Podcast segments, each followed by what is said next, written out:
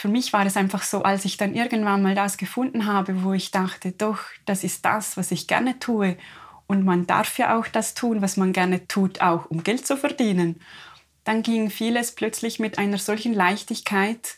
Und auch wenn es nicht immer leicht war, aber es fühlte sich trotzdem manchmal leicht an.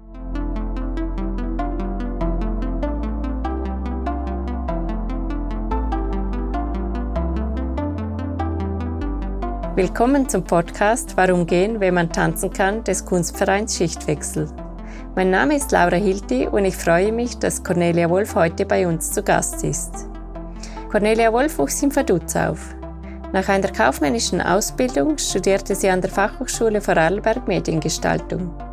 Daraufhin arbeitete sie mehrere Jahre lang als grafische Gestalterin in verschiedenen Agenturen und war Vorstandsmitglied beim Kunstverein Schichtwechsel. 2013 gründete sie den Heuladen mit und übernahm dessen Geschäftsführung. Im Heuladen, dessen Team mittlerweile auf acht Personen angewachsen ist, gibt es regionale Geschenke und Souvenirs aus Liechtenstein. Cornelia Wolf bringt ihr Interesse für faire und nachhaltige Produkte nicht nur im Heuladen ein, sondern hat zum Beispiel auch initiiert, dass Vaduz zur ersten Fairtrade Town Liechtensteins wurde. Heute lebt die 41-Jährige mit ihrer Familie in Vaduz. Es ist 14 Jahre her, dass Cornelia und ich den Auftrag erhielten, einen Katalog zu einer Kunstausstellung zu erarbeiten. Wir verstanden uns auf Anhieb gut und weil Cornelia damals gerade umzog, organisierten wir in ihrer leeren Wohnung unseren ersten Kunstabend zum Thema Außerirdische. Eins gab das andere und so konnten wir wenig später den bereits bestehenden Kunstverein Schichtwechsel in Liechtenstein übernehmen, in dessen Rahmen wir zusammen mit anderen fortan Ausstellungen, Veranstaltungen und Publikationen konzipierten. Cornelia ist zwar heute nicht mehr im Vorstand, aber der Austausch mit ihr ist für mich nach wie vor sehr wertvoll. Es war sie, die irgendwann die Idee für diesen Podcast hatte und mich trotz meiner anfänglichen Skepsis davon überzeugte. Es freut mich deshalb ganz besonders, dass ich Cornelia heute interviewen darf.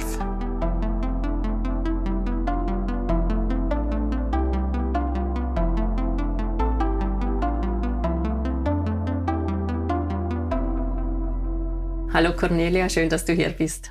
Hoi Laura. Du hast ursprünglich eine kaufmännische Lehre bei der Bank gemacht. So wie ich dich kennengelernt habe, gehören kaufmännische Belange nicht unbedingt zu deinen Leidenschaften. Wie ist es dazu gekommen? Ja, eigentlich wollte ich ja immer schon gerne etwas mit Gestaltung machen. Ich habe als Kind immer extrem gerne gebastelt und auch ähm, Dinge irgendwie arrangiert oder herausgefunden und gespielt. Und ja, als es dann um die Berufswahl ging, war der Beruf als Grafikerin schon auch auf meiner Liste natürlich. Doch meine Eltern fanden dann, ja, das ist irgendwie vielleicht schon schwierig, da muss man eine Aufnahmeprüfung machen für den Vorkurs. Und danach, die Lehrstellen sind ja auch so dünn gesät bei uns im Land. Ja, vielleicht machst du zuerst mal etwas Handfesteres sozusagen. Und ich habe dann lange ja nicht gewusst, was ich jetzt machen soll und habe mich dann klassischerweise für das KV entschieden und hatte dann auch Glück, eine Lehrstelle zu finden. Habe dann die bei einer Bank gemacht, die Lehre. Es hat mir auch wirklich gut gefallen, muss ich sagen. Also ich habe auch viele nette Leute kennengelernt und damals, es war wirklich so diese Banken-Hochkonjunktur noch vor 2000, wo wir dann wirklich wahnsinnig außerordentliche Lehrlingslager hatten. Aber auch während der Lehre habe ich dann gemerkt, ja, dieses Basteln, das liegt mir schon. Ich habe so eine Erinnerung, damals hat man noch alle Dokumente auf so Mikrofilm getan. Also man hat die wie so fotografiert und auf eine große Filmrolle dann quasi gespeichert und gelagert. Und aus irgendeinem Grund hat es nicht die richtigen Etiketten gegeben für diese Filmrollen. Und als Lehrling, wenn man in dieser Mikrofilmabteilung war, musste man diese Etiketten zuschneiden und die Rollen, die danach dann bespielt wurden, eben bekleben. Und dann habe ich das eben diesen Auftrag bekommen und habe das dann gemacht. Und dann bin ich wieder hingegangen zu der Person und gesagt, ich bin fertig, habe das beklebt. Und dann hat er gesagt, ah, also so schnell war noch niemand. Und also das muss dann schon genau sein, gell?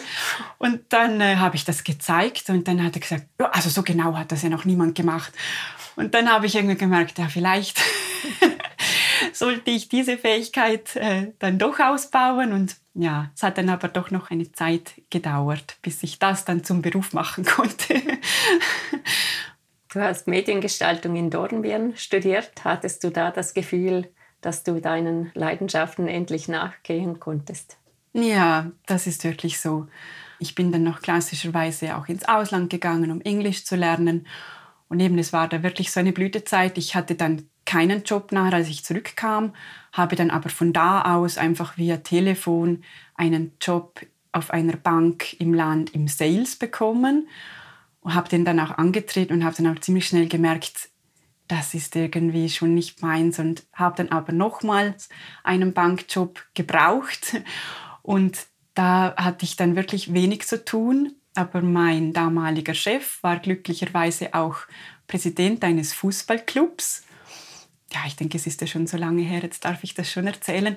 Er hat dann meine freie Zeit auf der Bank auch genutzt, um, weil er gemerkt hat, aha, ja, die Cornelia, die kann auch so Sachen gestalten. Dann habe ich halt angefangen, irgendwelche Urkunden zu gestalten für den Fußballclub oder Bilder einzurahmen und solche Sachen. Oder wir hatten dann mal so ein Golfturnier mit der Bank und da konnte ich dann auch die Einladung gestalten.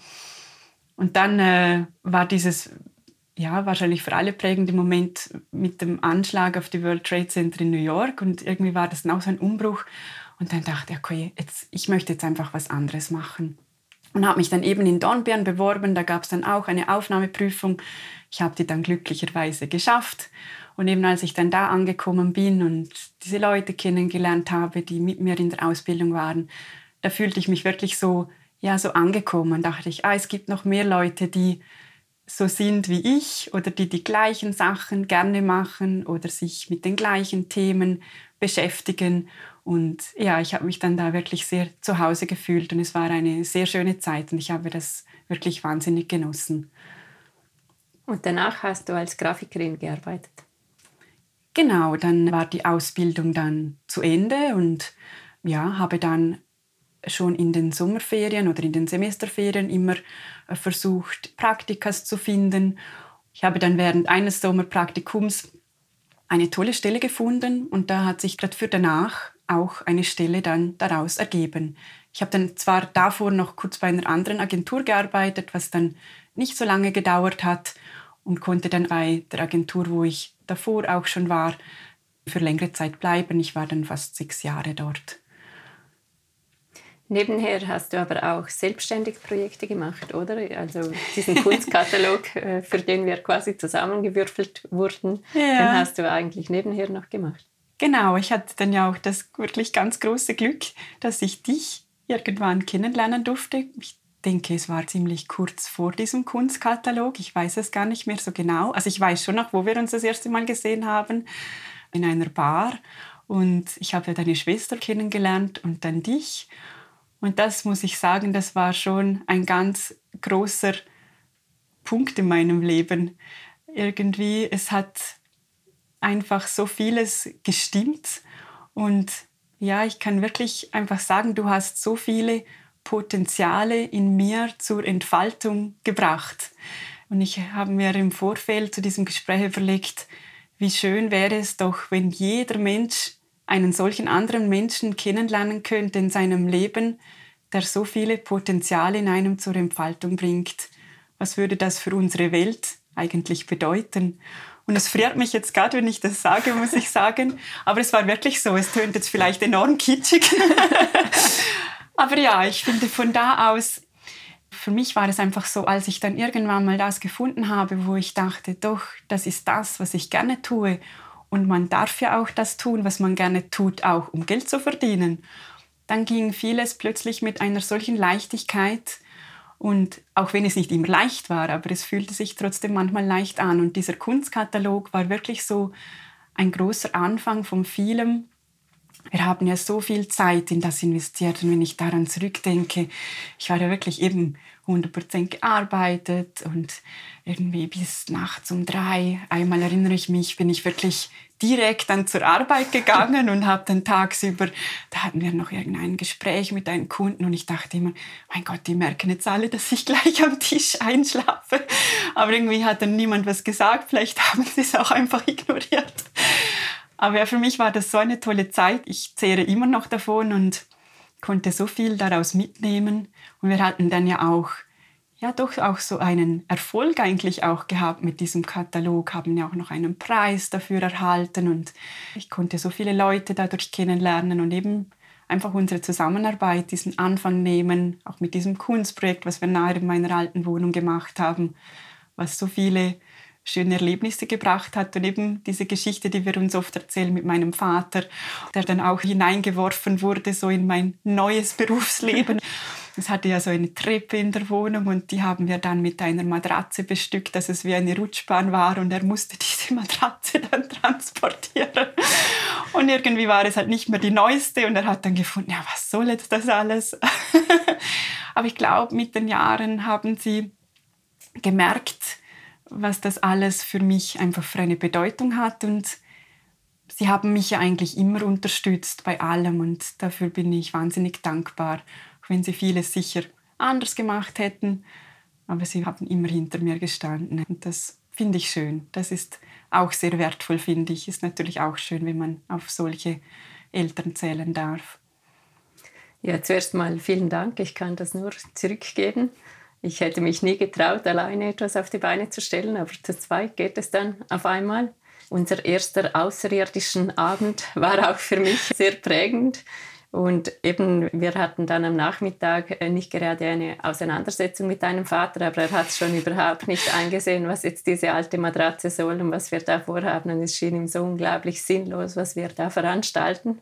Aber am Abend dann mit einem vollen Kühlschrank Bier und sehr vielen netten Leuten und der guten Stimmung ließ er sich dann doch überzeugen, dass das irgendwas hat, auch wenn es ihm vielleicht nicht hundertprozentig entsprach. und ich glaube, das hat uns auch später sehr begleitet.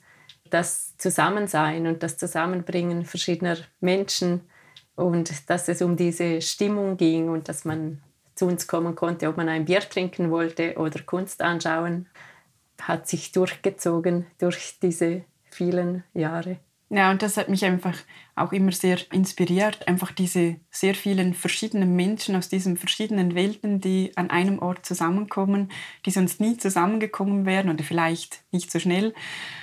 Das finde ich schon einfach wahnsinnig schön und eine große Bereicherung und eben ein großer Inhalt vom kunstfreien Schichtwechsel. Ja, vielleicht eins der Beispiele dafür, wäre die Zusammenarbeit mit dem Verein für Bewährungshilfe, wo es an der Vernissage dann wirklich sehr lustig war, weil es da ehemalige Kundinnen und Kunden von ihnen gab.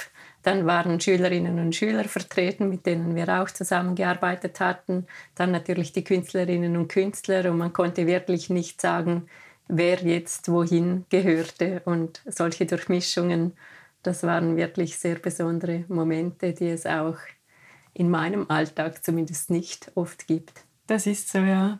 Und ja, einfach eine große Bereicherung, dass das stattfinden kann und passieren und es solche Orte dafür gibt.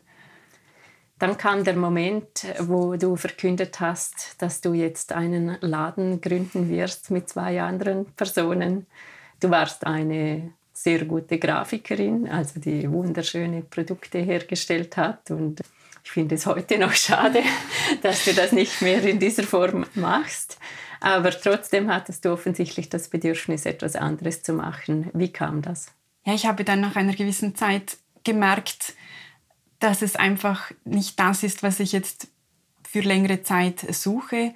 Kunden zu bedienen, auch wenn es immer ja, meistens sehr nette Kunden waren, aber es war auch oft sehr, vielleicht auch die Themenbereiche, mit der sich die Agentur beschäftigt hat, waren jetzt nicht immer meine. Es ging viel um technische Sachen, die ich zwar interessant fand, aber einfach nicht immer ganz verstand. Und das macht es dann, finde ich, in der Gestaltung einfach sehr schwierig für die Übersetzung, weil man muss ja doch etwas, was schwer verständlich ist, sollte man ja visuell einfach übersetzen können. Und da habe ich einfach gemerkt, es geht mir nicht so leicht von der Hand und dann hat es mir einfach auch nicht mehr so viel Freude gemacht mit der Zeit, auch wenn mein Chef wirklich, ich habe so viel von ihm gelernt, einfach auch als Person.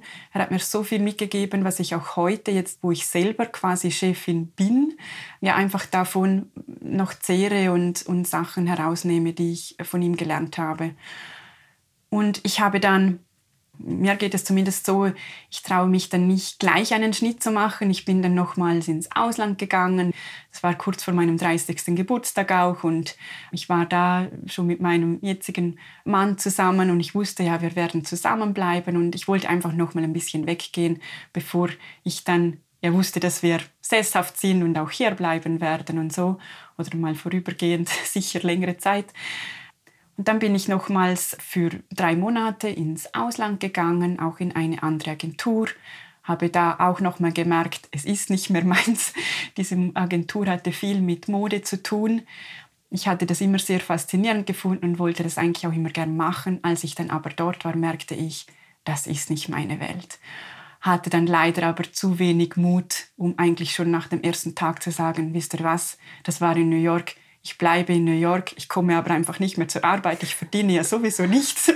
ja, aber das war dann einfach so, habe dann das trotzdem genossen und habe dann insgeheim aber trotzdem schon gewusst, dass ich kündigen werde. Und als ich dann, eigentlich auch durch dich, der Kontakt zum Ideengeber vom Heuladen, dem Florian Boot, habe ich dann gleich gesagt, ja doch, ich möchte mich eigentlich selbstständig machen oder etwas verändern. Wir sind dann Mittagessen gegangen und haben uns gleich sehr sympathisch gefunden und haben dann gesagt, ja, das machen wir. Und ich bin dabei bei deiner Idee. Wir hatten vielleicht noch ein bisschen andere Vorstellungen, haben dann aber zusammengefunden, wie wir das dann machen wollen und haben dann angefangen, diesen Businessplan aufzustellen, was wir da machen möchten, haben dann auch schon parallel nach einem passenden Lokal gesucht und haben dann das einfach gemacht.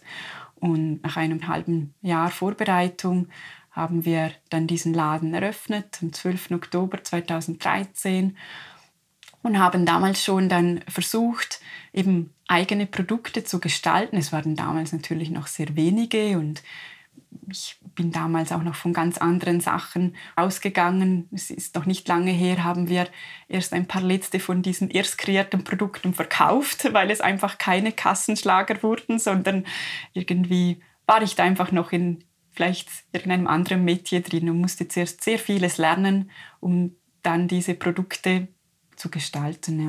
Ja. Kannst du noch beschreiben, was für eine Art Laden das ist?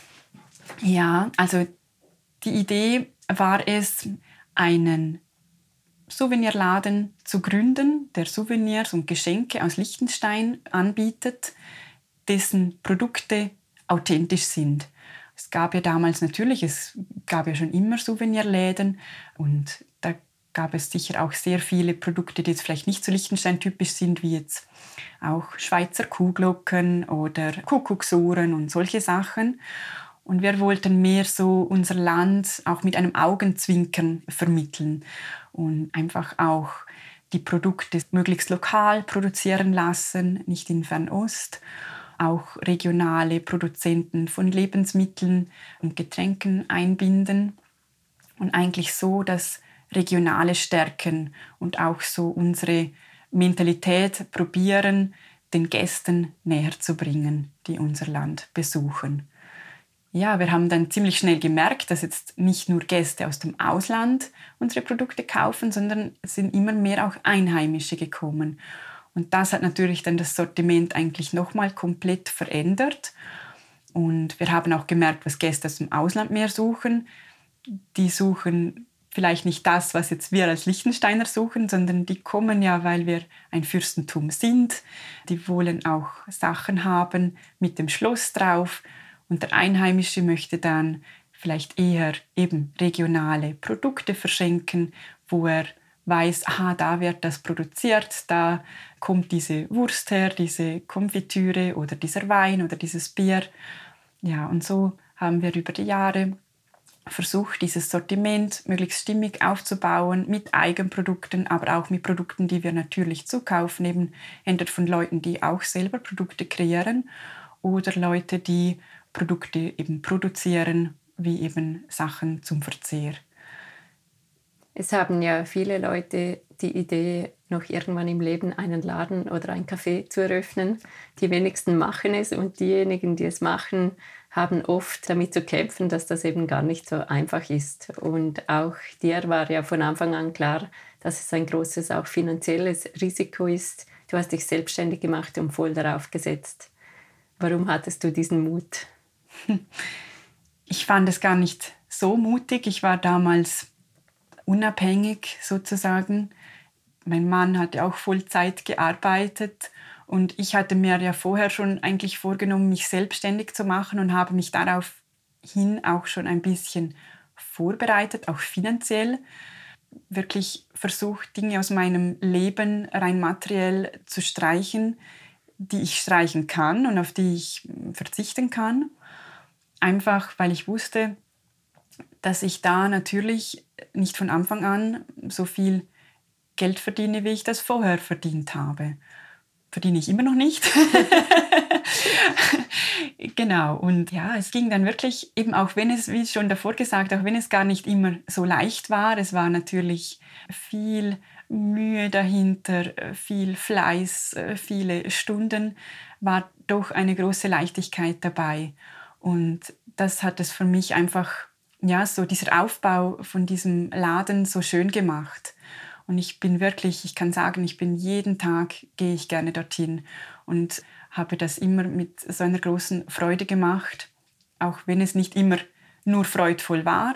Aber es war, ja, wir hatten immer viele nette Kunden von Anfang an viele Leute, die uns wirklich von Anfang an treu gewesen sind und unterstützt haben. Ich hatte von Anfang an wirklich Glück, auch mit meinen Kolleginnen und Mitarbeiterinnen. Auch mit dem Gründungsteam sind wir bis heute gut befreundet, auch wenn sich unsere Rollen alle verschoben haben. Ja, drum, es hat für mich jetzt nicht so viel Mut gekostet, das zu machen. Es hat für mich einfach Sinn gemacht, das einfach umzusetzen. Und ich habe gedacht, okay, wen, dann muss ich es jetzt probieren und die Gelegenheit bietet sich. Und das Bauchgefühl hat einfach gesagt, es stimmt, es fühlt sich einfach stimmig an. Und darum habe ich das dann damals gemacht. Und mein Partner hat mich immer darin unterstützt. Und natürlich war das auch eine finanzielle Sicherheit. Das ist natürlich ganz klar, dass ich da auch immer finanziell eine Rückendeckung hatte. Aber ich habe immer versucht, das, was ich hatte, einfach auch zu unserem Leben natürlich beizutragen. Gleichzeitig muss man halt sagen, ein Job in einem Handelsgeschäft ist einfach kein Job im Finanzbereich. Das ist einfach so. ich nehme mal an, das hatte aber eigentlich keinen Einfluss auf die Gründung des Ladens. Du hättest Nein. es sicher sowieso gemacht. Ich hätte es sowieso gemacht. Ja ich muss sagen, das ist etwas, was ich, ich, ich hatte noch nie irgendwie materielle Ängste. Ich weiß nicht, woher das kommt. Vielleicht haben das meine Eltern mir mitgegeben. Ich kann es gar nicht genau sagen. Aber ich hatte noch nie wirklich Existenzängste. Und das hat mir natürlich in diesem Fall einfach enorm geholfen. Manchmal eben, ich bin sehr begeisterungsfähig und lasse mich für Sachen, kann ich mich schnell begeistern. Bin dann auch ein bisschen naiv, wenn ich es anfange. Das sind dann vielleicht manchmal nicht die besten Konstellationen. Das könnte auch wirklich schief gehen. Und wir sind sicher oft am Rande gestanden, dass wir gesagt haben, okay, das geht jetzt finanziell einfach so nicht mehr weiter mit dem Geschäft. Bis jetzt hat es dann doch, sind wir dann durchgekommen. Und auch wenn eben meine kaufmännischen Kenntnisse, wenn das vielleicht nicht meine größten Talente sind, ich musste sie dann trotzdem einfach auch lernen, habe dann auch gemerkt, Zahlen machen mir eigentlich auch Spaß, wenn ich mich nicht nur den ganzen Tag mit ihnen beschäftigen muss. Und es ist natürlich auch wichtig, weil ein Geschäft lebt einfach schlussendlich davon, was am Ende des Jahres dann auch übrig ist oder was halt hereingekommen ist. Das ist einfach so. Trotzdem ist für mich das andere, der Sinn dahinter, natürlich viel wichtiger. Und ich traue mich jetzt einfach zu behaupten, dass wenn für einen dieser Sinn einfach vielleicht wirklich klar ist, ähm, dass dann das andere vielleicht wie leichter geht und dass man sich natürlich mit Zahlen beschäftigen muss, aber dass so diese Vision von einem Bild, das ich mir dann so vor Augen male, dahin zu kommen, es dann einfach irgendwie geht. und sich dann Dinge einstellen, mit denen ich dann vielleicht gar nicht gerechnet hätte. Das versuche ich einfach so mir vorzustellen, gar nicht den Weg dahin, sondern einfach so, nicht unbedingt ein Ziel, aber vielleicht einfach so ein Bild, wo ich denke, ah, das wäre jetzt wirklich schön, wenn das passieren würde. Und dann geht es eine ganze Weile und manchmal braucht es ganz viel Geduld. Und ich muss sagen, ich habe glücklicherweise sehr viel Geduld und ich kann auf Dinge sehr lange warten. Und manchmal habe ich eine Idee, wie zum Beispiel, ich wollte von Anfang an immer gern regionale Lebensmittel und Getränke zum Verzehr auch anbieten. Und dann ist sehr schnell eine Idee gekommen von einem regionalen Takeaway. Das hat dann aber immer unser Budget völlig überschritten. Ich habe dann das auch Leuten vorgestellt, aber niemand war bereit, irgendwas zu investieren. Und das ist jetzt schon etwa sechs Jahre her. Und dieses Jahr im Frühling werden wir eine Theke einbauen bei uns im Laden.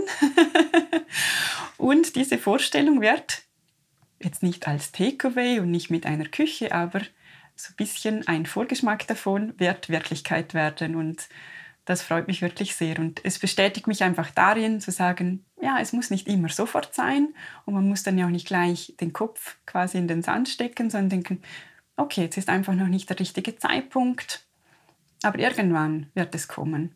Und wenn es nicht kommt, dann war halt nie der richtige Zeitpunkt. Aber wenn er dann kommt, dann muss man ihn einfach packen. Du hast sehr viel Geduld, aber auf der anderen Seite machst du auch einfach vieles. Also du wartest oft nicht, bis irgendjemand dir hilft, sondern du entwickelst Dinge im Machen. Ja, das stimmt wahrscheinlich, ja. Als ich die erste Stelle nach dem Studium angetreten habe, da habe ich eine sehr nette Arbeitskollegin gehabt und wir hatten dann gemeinsam im Büro eine etwas schwierigere Zeit, sage ich jetzt mal. Und sie hat mir dann einen Spruch gesagt, der mir bis heute bleibt, Cornelia, jetzt viel studieren, einfach machen. Also studieren nicht immer zu viel, mach einfach. Und das ist mir wirklich geblieben, einfach so eben dieses Denken beim Tun dann vielleicht auch erst weil ich denke, man kann auch zu viel denken manchmal. Und manchmal, wenn man Dinge nicht ausprobiert, sie sind dann zwar so schön im Planen und vielleicht zerredet man sie dann auch schon im Plan und beim Planen selbst denkt man, das geht ja nie. Aber wenn man mal anfängt, dann hat man wenigstens einen ersten Schritt getan, finde ich. Und dann ja, sehe ich ja dann auch, gibt es darauf eine Resonanz oder nicht. Und dann äh, ergeben sich dann Dinge daraus. Wenn ich jetzt an ein Produkt von uns im Laden denke, haben ja viele Produkte so gestartet, wir gesagt haben, am Anfang hat es natürlich nie und nimmer rentiert, dieses Produkt. Zum Beispiel haben wir ziemlich schnell eine Schokolade gemacht, eine Schokoladetafel. Und dann dachte ich, ah, das wäre doch schön, wenn es so ein schönes Motiv dann darum gibt. Und dann haben wir halt einfach bei einem lokalen Coffeeseur haben wir Schokoladetafeln in seiner Verpackung bestellt, haben dann eine Banderole gedruckt und diese dann von Hand herumgeklebt, bis wir dann nur schon den richtigen Kleber gefunden haben, dass das auch gehalten hat und diese Banderole nicht wieder aufgegangen ist. Und dieses Produkt ist dann einfach angekommen. Wir haben dann verschiedene Banderolen gemacht. Plötzlich kamen Leute, die gesagt haben, ah, so etwas würde jetzt noch gut passen zu meiner Firma. Dann haben wir für sie eine spezielle Banderole gemacht und irgendwann waren wir so mit Kleben beschäftigt, dass wir gesagt haben, da brauchen wir jetzt eine andere Lösung und haben dann eine fixe Verpackung dafür gemacht. Und jetzt wird das auch direkt in der Confiserie dann verpackt. Also wir haben eigentlich dann natürlich noch viel mit dem Produkt zu tun, aber nicht mehr so mit der Entstehung oder mit dem Einpacken des Produktes. Und das finde ich einfach ein gutes Beispiel, wie Dinge entstehen können. Ich fange einfach gern mal an und dann muss ich es ja auch nicht zwingend immer selber auch weitermachen, sondern Dinge können sich ja wandeln und sich entwickeln und plötzlich ja, geht es dann sonst irgendwie weiter. Das versuche ich auch im Team so zu handhaben, dass ich vielleicht schon viele Dinge bei uns immer noch halt selber anstoße, aber wenn ich dann merke, jemand interessiert sich für das Thema oder kann das auch besser, wie zum Beispiel mit der Inventur. Ich bin schon jemand, ich finde es schön, wenn Ordnung ist, aber ich bin einfach leider nicht die Person, die im Alltag immer so gut Ordnung halten kann. Ich versuche es zwar immer, aber dann kommen immer wieder Sachen dazwischen, die dann gerade interessanter sind und die Ordnung leidet dann. Und dann habe ich gemerkt, eine Mitarbeiterin die jetzt auch Co-Geschäftsführerin geworden ist, die Julia, die hat einfach ein großes Talent für Struktur und Verordnung und Dinge organisieren. Und als sie das erste Mal bei der Inventur dabei war und solche Freude hatte, habe ich dann gleich gesagt, ah Julia, möchtest du nicht einfach nächstes Jahr die Inventur organisieren? und ja, und sie hat das dann gemacht. Und es ist natürlich viel besser und genauer vonstatten gegangen, als wenn ich das gemacht hätte. Und das finde ich einfach schön, wenn man dann ja zwar Dinge vielleicht anfangen kann, aber Leute machen sie dann weiter und können sie dann auch weiterentwickeln. Du hast irgendwann begonnen, dich stark für Themen wie Umwelt und Nachhaltigkeit zu interessieren und hast auch versucht, das bei deinen Produkten stark zu berücksichtigen. Auf der anderen Seite kann man sich ja fragen, das sind alles Konsumgüter, wie geht das zusammen? Man stellt ja doch immer wieder neue Dinge her, die man vielleicht teilweise braucht im Fall von Lebensmitteln und teilweise sind es Dinge, die sind einfach nice to have. Wie gehst du mit diesem Dilemma um? Ja, das ist wirklich der Punkt, wo ich natürlich oft und am meisten mit mir zu kämpfen habe innerlich, weil ja, das Nachhaltigste wäre natürlich, wenn wir alle nichts mehr konsumieren würden es gibt schon so viele Dinge auf der Welt und es werden jeden Tag noch mehr. Und ja, das stimmt. Wir kreieren Produkte, sei es jetzt auch eine Tasse. Und jeder hat bestimmt schon Tassen zu Hause. und mit den Lebensmitteln, da ist es natürlich so, ja, man konsumiert die und danach sind die dann auch weg. Und man muss ja auch etwas essen und trinken, damit man überhaupt überlebt. Ich habe das für mich jetzt einfach so versucht, so zu begründen oder für mich das so im Moment zu handhaben, dass wenn wir etwas Neues produzieren lassen, eben, dass es dann möglichst ökologisch ist. Auch wenn ich natürlich, ich versuche unsere Lieferketten zu kennen. Ganz ehrlich habe ich natürlich aber nicht alle Manufakturen, Fabriken, Produktionsstätten, die es für unsere Produkte gibt, jemals selber besucht weil wir versuchen natürlich schon und die meisten Dinge werden auch bei uns im Land produziert und in der Region und die könnte ich ja auch immer besuchen. Das haben wir auch begonnen, dass wir wirklich auch diese Leute und wo das entsteht auch besser kennenlernen. Die anderen Produkte, die wir nicht hier produzieren lassen, weil einfach nicht alles möglich ist, wie jetzt zum Beispiel eine Emailtasse, sage ich jetzt mal, da gibt es bei uns keinen Herstellungsort dafür.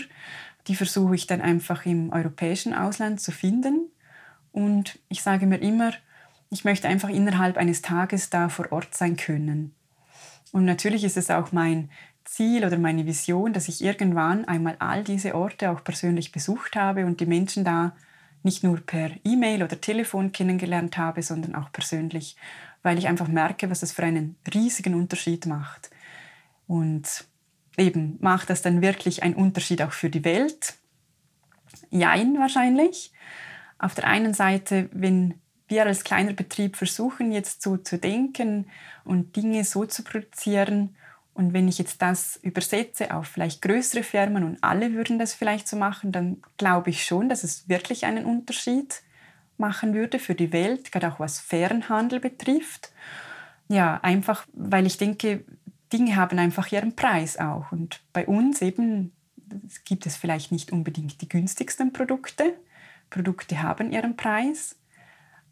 Aber der Preis ist dann einfach auch eben, da steht dann vielleicht ein anderer Familienbetrieb noch dahinter. Die ernähren dann ihre Familie damit, die haben wieder Lehrstellen und dass es so einfach auch rückwärts quasi eine Kette gibt und dass ich mich einfach auch nicht diesen Rabattschlachten aussetzen möchte. Ich, ich bin da wirklich vehement dagegen. Wir haben auch immer so quasi eine Antiaktion zu diesem Black Friday, dass wir sagen, okay, das ist dann gibt es den farbigen Freitag oder den grünen Freitag, dass man entweder dann bewusst etwas für die Umwelt äh, versucht zu tun oder vielleicht auch bewusst aufzeigt, dass eben Produkte einfach ihren Preis haben müssen und dass bei Rabatten einfach immer jemand draufzahlt. Und meistens ist es ja der Letzte in der Kette, weil es einfach meistens auch das schwächste Glied ist. Das finde ich einfach nicht okay und darum beschäftige ich mich mit diesem Thema. Ich interessiere mich einfach als Person dafür und ja, versuche das einfach so gut es geht in meinem Unternehmen auch umzusetzen. Und ich kann da vielleicht noch ein Beispiel bringen. Wir hatten mal einen großen Auftrag, wo wir ein regionales Lebensmittel zu über 1000 Stück gebraucht haben für diesen Auftrag. Und ich habe dann mit diesem Produzenten gesprochen und er hat dann zu mir gesagt, Cornelia, dieser Auftrag, ich muss hier pro Stück 50 Rappen mehr verlangen. Und ich habe gesagt, wieso? Das sind ja so viele. Das muss ja eigentlich eher billiger werden. Wir sind ja alle so getrimmt, je mehr man nimmt, umso günstiger wird es. Und er hat gesagt, ja, aber Cornelia, meine Produktion ist darauf nicht ausgerichtet. Ich bin dafür ausgerichtet, dass wir vielleicht 100 Sachen machen, aber jetzt nicht eine so große Stückzahl. Und das hat mir dann völlig eingeleuchtet. Ich habe dann das auch noch mal von einem anderen Geschäft dann, äh, meistens hört man dann solche Sachen zufällig parallel, auch in einem Podcast gehört, wo dann jemand das Gleiche gesagt hat. Und ja, es leuchtet mir dann völlig ein, wenn jemand, äh, sagen wir jetzt Konfitüre, in seiner privaten Küche macht und wir bestellen da immer zehn pro Woche und plötzlich sage ich, ich brauche jetzt tausend. Klar, dann braucht man da mehr Leute, man braucht mehr Platz, man braucht mehr Sachen. Ja, es, es leuchtet ein. Aber es ist gar nicht so einfach, dies dann auch zu vermitteln, auch dem Kunden zu sagen, ja, wenn wir jetzt diesen Auftrag machen dürfen, wir freuen uns enorm, wir machen das wirklich wahnsinnig gerne, doch wir können einfach keinen Rabatt geben. Es liegt einfach nicht drin, weil sonst zahlen wir drauf. Und das macht ja auch keinen Sinn, weil sonst, dann gibt es uns plötzlich nicht mehr. Und das musste ich auch lernen. Das finde ich immer das Schwierigste, eigentlich so über Geld und Preise mit Leuten zu diskutieren und dann auch meinen Standpunkt wirklich plausibel rüberzubringen und ja, einfach auch zu sagen, doch, das hat einen Wert. Und zum Beispiel haben wir jetzt auch angefangen, wenn jemand sagt, natürlich verpacken wir Geschenke, aber wenn es dann ganz viele Geschenke sind zu verpacken, haben wir jetzt neu auch angefangen, eine Verpackungspauschale zu verlangen. Es ist eine sehr kleine Pauschale, einfach weil ja, so bis zu zehn Geschenke verpackt man nebenbei, sage ich jetzt mal. Aber wenn es dann mehr wird, was schön ist, dann brauchen wir einfach auch mehr Kapazitäten, weil jetzt in unserem Fall ist es nicht so, dass wir einfach nur auf einen Knopf drücken und dann kommt einfach mehr heraus, sondern wenn man sagt, ich brauche jetzt 100 Geschenkskörbe, dann macht das 100 Mal jemand von Hand. Und sicher wird man mit der Zeit schneller, aber gemacht wird es halt trotzdem noch von Hand. Und das ist etwas, was ich sehr lernen musste. Ich glaube, da haben wir auch miteinander immer viel gelernt. Ja, was ist eine Arbeit wert? Und ja, da finde ich, das hat dann ja wieder ganz viel mit dem Anfang und mit dem Ende dieser fairen Lieferkette zu tun, dass halt jeder einfach dieser Wert der Arbeit bezahlt bekommt, schlussendlich. Das wäre natürlich das Ziel. Ich habe noch eine Frage zu einem deiner Produkte. Du hast mitten in der Corona-Pandemie ein neues Produkt lanciert. Taschentücher, die Stofftüchle. Könntest du kurz erklären, wie es dazu gekommen ist? Ich habe immer gesagt, wenn ich jetzt nochmals ein Geschäft starten würde, dann hätte ich gern ein Geschäft mit einem Alltagsprodukt. Also etwas wie zum Beispiel, ja, was braucht man jeden Tag? Eben ein Stofftürle vielleicht. aber etwas, was man einfach jeden Tag gebrauchen kann und was man immer wieder verwenden kann. Eben selber versuche ich seit Jahren, wie kann ich meinen privaten Hausmüll reduzieren, was kann ich da machen. Und da verwenden wir zu Hause schon seit längerer Zeit eben Stoffsacktücher. Und irgendwie ist mir dann aufgefallen, das machen eigentlich gar nicht so viele Leute oder eher ältere Leute. Und eben weil ich auch sehr gerne einfach schöne Gestaltung habe, habe ich dann gedacht, ah, das wäre jetzt doch mal was, wenn man so dieses Produkt, was vielleicht ein bisschen verstaubt ist, so ins Jetzt übersetzen könnte mit schöner Gestaltung und eben auch äh, zusätzlich einfach guten Materialien, mit guter Herkunft, einer guten Qualität, einer guten Produktion. Und ich habe dann da, ja, ich sage jetzt mal ein Jahr lang so recherchiert und das Projekt im Kopf zusammengezimmert sozusagen. Und als dann das Bild stand, haben wir dann ein Crowdfunding gemacht für dieses Produkt. Eben, es war nicht unbedingt der günstigste Zeitpunkt, mitten in einer Pandemie, wo es auch darum ging, dass man eigentlich die Taschentücher besser wegschmeißen sollte, mit einem Stoffsacktuch zu kommen. Trotzdem hat es dann funktioniert und wir haben dann dieses Crowdfunding erfolgreich machen können und die Sacktücher dann produzieren. Und ja, es ist wirklich ein Herzensprodukt von mir. Gleichzeitig bin ich immer noch am Versuchen, das noch richtig in den Markt einzubringen. Und ja, da kommt dann wieder die Geduld ins Spiel, wo ich dann sage, okay, das braucht jetzt halt wahrscheinlich einfach zwischen drei bis fünf Jahre, bis das dann auch ankommt. Und vielleicht gibt es dann noch mal eine Produktion, was ich natürlich toll fände. Natürlich habe ich auch schon viele Ideen, wie man das dann auch noch anders machen könnte. Habe viel gelernt auch. Eine Textilproduktion ist nicht das gleiche wie eine Papierproduktion und ist einfach ganz anders. Aber das war einfach schön. Und wir haben das ja auch im Glanerland produziert. Und ich war dann auch bei der Produktion vor Ort, als die gedruckt wurden. Und das war einfach wirklich ein tolles Gefühl. Das war so ein großes Highlight, muss ich sagen, in dieser ganzen Produktgestaltungszeit. Das freut mich immer noch sehr. du überlegst ja ständig, wo es noch hingehen könnte mit deinem Laden. Und eine Idee ist ja auch, den Laden in ein Purpose-Unternehmen umzuwandeln. Könntest du erklären, was das bedeutet? Ja, ich surfe auch gerne im Internet und dann stoße ich immer mal wieder auf Ideen und eben unter anderem ja dieses Purpose Economy, das ist ja quasi, wie kann man Unternehmen rein strukturell anders organisieren, einfach auch den Besitz anders organisieren und Gewinnverhältnisse auch wieder anders strukturieren sozusagen. Und ich habe dann ja einmal eine Veranstaltung gesehen in Zürich und wir sind dann ja zusammen hingefahren, wo dann über dieses Thema referiert wurde und Firmen haben sich dann vorgestellt, wo sich eben dann ihre Firma umfirmiert haben in ein, so ein Purpose-Unternehmen. Als Beispiel, da war dann eine langjährige Mitarbeiterin von einem Unternehmen und der Gründer ging dann halt langsam auf das Pensionsalter zu. Das war auch ein Unternehmen, das sich stark mit auch Umwelt- und Nachhaltigkeitsthemen und Produkten auseinandergesetzt hat. Und der hat dann gefunden, komm, ich gebe die Firma in die Verantwortung dieser Mitarbeiterin und hat dann aber auch klar einen Vertrag geschrieben, was seine Vorstellungen sind. Und so fände ich es auch schön, es mit dem Heuladen zu machen. Also wir sind jetzt eine Aktiengesellschaft und eine Aktiengesellschaft hat natürlich ja auch Aktien und Aktien sind natürlich im herkömmlichen Sinne eigentlich auf Gewinn aus oder halt auf Gewinnverteilung sozusagen.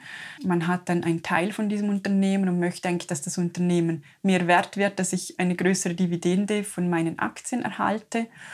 Und das muss ja nicht per se schlecht sein, Gewinn zu machen, weil das braucht es ja auch, dass man wieder reinvestieren kann in neue Produkte, vielleicht auch gewisse Schulden abbezahlen kann oder eben ja, neue Dinge lancieren oder einfach mal einen Teil des Gewinns an die Mitarbeiterinnen irgendwie weitergeben kann.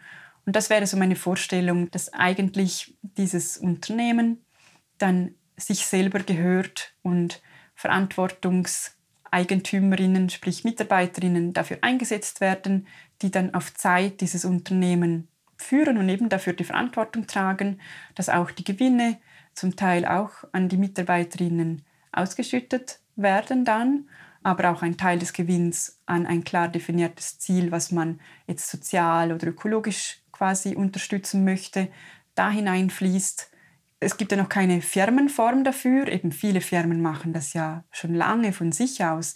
Das ist ja nichts Neues, dass das Leute so machen. Einfach, dass man nicht, wenn man jetzt sagt, ich gründe eine neue Firma und da sind so diese verschiedenen Firmenformen, GmbH, Aktiengesellschaft, Einzelfirma vor mir, dass das einfach auch zur Auswahl stünde. So ein Purpose GmbH, wie das so heißt. Und ja, da bin ich oder wir auch zusammen manchmal im Hintergrund so ein bisschen dabei, ja, wie könnte das vielleicht gehen? Und es hat mich sehr inspiriert, als ich in einem deiner Interviews mit Köbi Gantenbein vom Hochparterre eigentlich gehört habe, dass er das ja schon lange ganz selbstverständlich sowieso macht. Und ja, das bestärkt mich dann wieder zu sagen, ah komm, auch in diesem Thema, dann machen wir es halt einfach oder setzen wir halt einfach so einen Vertrag auf, weil mit allen, die man ja auch im Land bei uns so spricht, sagt man, ja, das ist jetzt schon möglich. Aber niemand hilft einem eigentlich, ja komm, so musst du es machen und dann ist es möglich. Ohne dass es jetzt Tausende von Franken natürlich kostet und man irgendein großes Stiftungskonstrukt macht, was ich jetzt als Unternehmerin von einer kleinen Firma einfach nicht berappen könnte. Aber ja, da bin ich dran und das möchte ich sehr gerne umsetzen. Und das ist so ein Herzensthema, was ich verfolge. Du hast mir mal gesagt, dass man alle sieben Jahre im Leben was komplett anderes tun sollte. Der Zeitpunkt wäre fast während der Corona-Pandemie gekommen, als es nicht klar war, ob es mit dem Heuladen weitergehen würde oder nicht. Jetzt habt ihr einen Weg gefunden. Aber äh, wo geht es noch hin für dich? Also hast du vor, dafür immer zu bleiben oder möchtest du den Laden irgendwann an deine Mitarbeiterinnen übergeben? Was ist im Moment der Plan? Ja, also im Moment bleibe ich sicher noch dort. Weil ich weiß nicht, haben diese sieben Jahre jetzt wieder von neuem begonnen vielleicht mit dem Neustart. Aber natürlich habe ich auch ja, immer noch viele Ideen, was es auch sonst noch sein könnte. Trotzdem im Moment habe ich noch sehr viel Elan und Energie, den Heuladen noch weiter zu begleiten und ein Teil davon zu sein aber auch, was ich halt gelernt habe, eben nachdem das es fast vorbei war, einfach auch so dieses Loslassen können. Und das hat mir auch sehr viel geholfen. Einfach auch so jetzt danach, weil ich, du hast gesagt, eben acht Mitarbeiterinnen, die sind natürlich nicht alle Vollzeit, wir sind 320 Stellenprozent auf Teilzeitmitarbeiterinnen äh, aufgeteilt. Aber trotzdem, ich arbeite drei Tage die Woche dort und ich habe gemerkt, ich kann das nicht alleine und somit musste ich auch nochmal einen großen Teil wie loslassen von meinem, das ist ja auch wie ein Kind für mich eigentlich, dieser Laden. Und das ist etwas, was ich jetzt probiere, so dieses Loslassen und auch Platz machen für, ich habe es für heuer definiert, so Platz machen für Mut und Liebe, einfach um zu versuchen, mutiger zu sein, auch diese Themen eben, die mich beschäftigen, vielleicht auch mehr kundzutun oder mehr dafür einzustehen, eben sei es das mit dem Handel, was wir besprochen haben, oder ähm, diese Sachen mit dem Abfall und sonst Themen, die mich auch noch beschäftigen. Ja, da bin ich gespannt, was dann eben, wenn man etwas Raum gibt, gibt es Platz für Neues und was dann kommt. Ja, natürlich habe ich auch schon Dinge im Kopf, die ich gerne mehr Platz einräumen würde. Irgendwie gibt es ja immer so viele Ideen und ich hätte auf ganz vieles Lust. Im Moment muss ich auch sagen, habe ich sehr viel Lust, auch zu Hause zu sein. Das habe ich vielleicht auch so während dieser Pandemie auch begonnen zu genießen. Ich war auch immer gern unterwegs. Natürlich mit den Kindern wurde das weniger und jetzt in dieser Zeit noch weniger.